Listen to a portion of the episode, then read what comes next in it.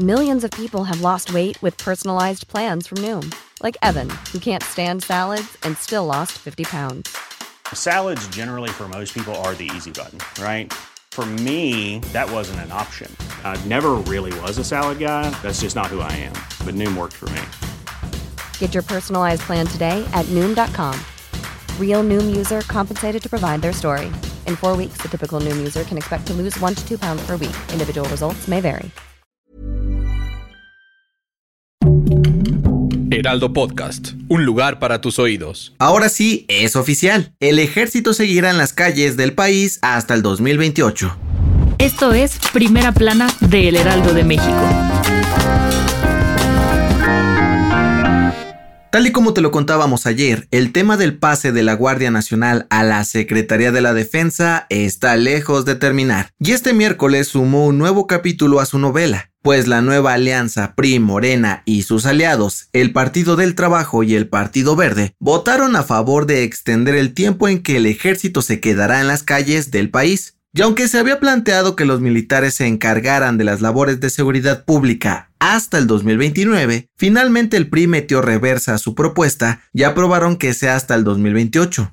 Con esta reforma, la fuerza militar estará a las órdenes del gobierno federal nueve años en total, desde que la Guardia Nacional fue creada por órdenes de AMLO en 2019. Tras la exhaustiva votación de más de ocho horas en San Lázaro, Morena y sus aliados aplastaron a la oposición con 335 votos a favor y 152 en contra. Para echarle más leña al fuego, los representantes del PRI afirmaron que si bien es una decisión dolorosa, también es necesaria para proteger la vida de todos los mexicanos de las manos de la inseguridad. Los diputados del PAN y el PRD aseguraron que los del tricolor rompieron el pacto de moratoria constitucional para no aprobar ninguna reforma de la 4T y su alianza de cara a las elecciones presidenciales del 2024 parece estar pendiendo de un hilo. Gracias por escucharnos. Si te gusta Primera Plana y quieres seguir bien informado, síguenos en Spotify para no perderte de las noticias más importantes.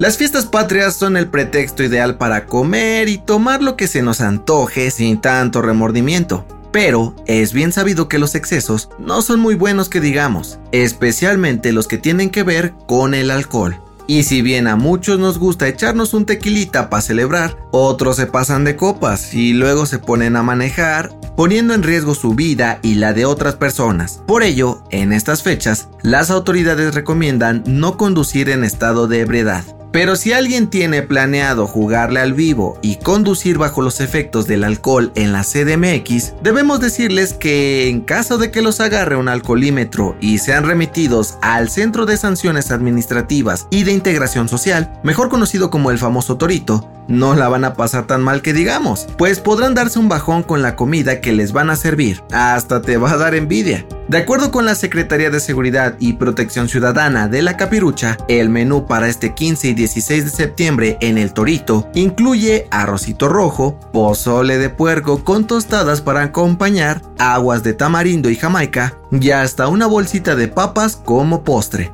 Y si de plano no aguantas la cruda, para el desayuno servirán unos ricos chilaquiles rojos con cremita, queso, frijoles y un café. Ay, para que veas, ¿eh? Te recordamos que el alcoholímetro inició el pasado 12 de septiembre y operará 24 horas hasta el próximo domingo 18 de septiembre. Mejor cenar en casa, ¿no? Evita la comida del torito o algo peor, un accidente automovilístico. En otras noticias, este miércoles un juez federal determinó absolver del caso Ayotzinapa al expresidente municipal de Iguala, José Luis Abarca, debido a la falta de pruebas de los delitos de desaparición forzada, secuestro y delincuencia organizada en su contra. En noticias internacionales, tras la muerte de la reina Isabel II, un grupo de senadores de Australia informaron que impulsarán una votación para desconocer a Carlos III como su rey, separarse de la corona británica y convertirse en una república democrática. Y en los espectáculos, las autoridades de Nueva York le negaron la libertad condicional a Mark David Chapman, asesino de John Lennon, por doceava vez consecutiva. Podrá presentar una nueva solicitud en 2024. El dato que cambiará tu día.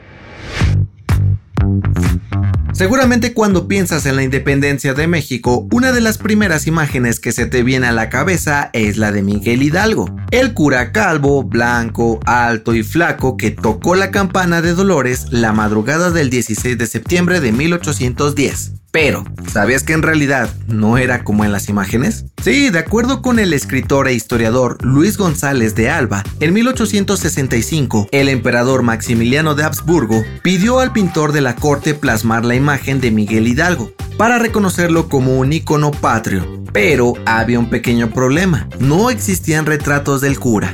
Entonces, para cumplir con su tarea, fue a Guanajuato a pedir referencias a las pocas personas sobrevivientes que lo conocieron y finalmente usó a un cura belga como modelo para crear el rostro y complexión de la imagen que hemos visto desde pequeños en murales y libros de texto. Así que básicamente hemos vivido engañados. Yo soy José Mata y nos escuchamos en la próxima.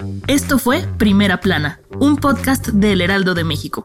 Encuentra nuestra Primera Plana en el periódico impreso, página web y ahora en podcast. Síguenos en Instagram y TikTok como El Heraldo Podcast y en Facebook, Twitter y YouTube como El Heraldo de México. Hasta mañana.